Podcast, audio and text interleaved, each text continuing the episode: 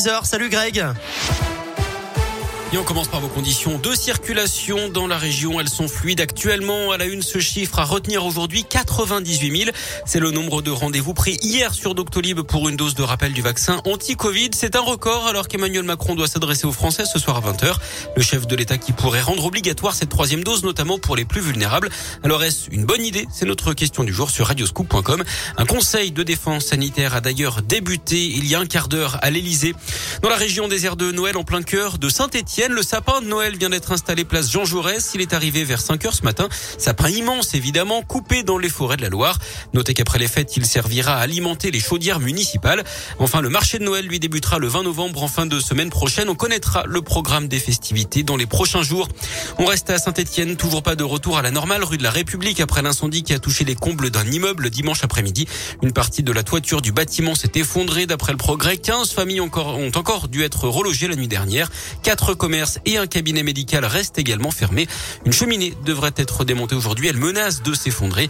Les circulations restent également interdites sur une partie de la rue.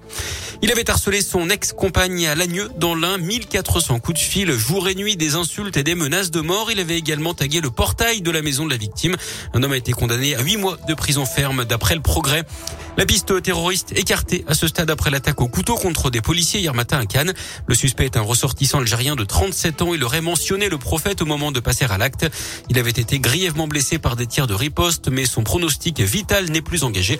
D'après Gérald Darmanin, il était totalement inconnu des services de renseignement. L'enquête est ouverte pour tentative d'assassinat.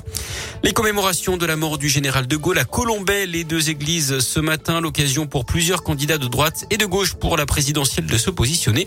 Le Premier ministre Jean Castex est également présent en Haute-Marne. Il va déposer une gerbe sur la tombe de l'ancien président dans les prochaines minutes. Il participera également à la cérémonie devant la Croix de Lorraine, le symbole de la résistance pendant la Seconde Guerre mondiale. Du sport du foot avec la plainte de la Saint-Etienne contre Norodom Ravisha, qui est l'un des noms évoqués il y a quelques semaines pour reprendre le club. Le prince cambodgien aurait fourni un faux document de garantie financière de 100 millions d'euros. La plainte est entre les mains désormais du procureur de la République de Paris pour euh, des faits de faux, usage de faux et tentative d'escroquerie. Notez que les candidats au rachat du club avaient jusqu'à hier soir hein, pour déposer leur meilleure offre. Foot toujours avec un coup dur pour les Bleus, le forfait de Paul Pogba pour les matchs face au Kazakhstan et la Finlande en éliminatoire au Mondial 2022. Le milieu de terrain qui s'est blessé hier à l'entraînement. Il est remplacé par le joueur de l'AS Roma, Jordan Verretou. Et puis du tennis avec le coup d'envoi de l'Open de Rouen et une entrée en liste tranquille hein, pour Richard Gasquet, vainqueur en 2-7. On suivra aujourd'hui les premiers coups de raquette d'un autre Français qu'on attend impatiemment, Benoît Père.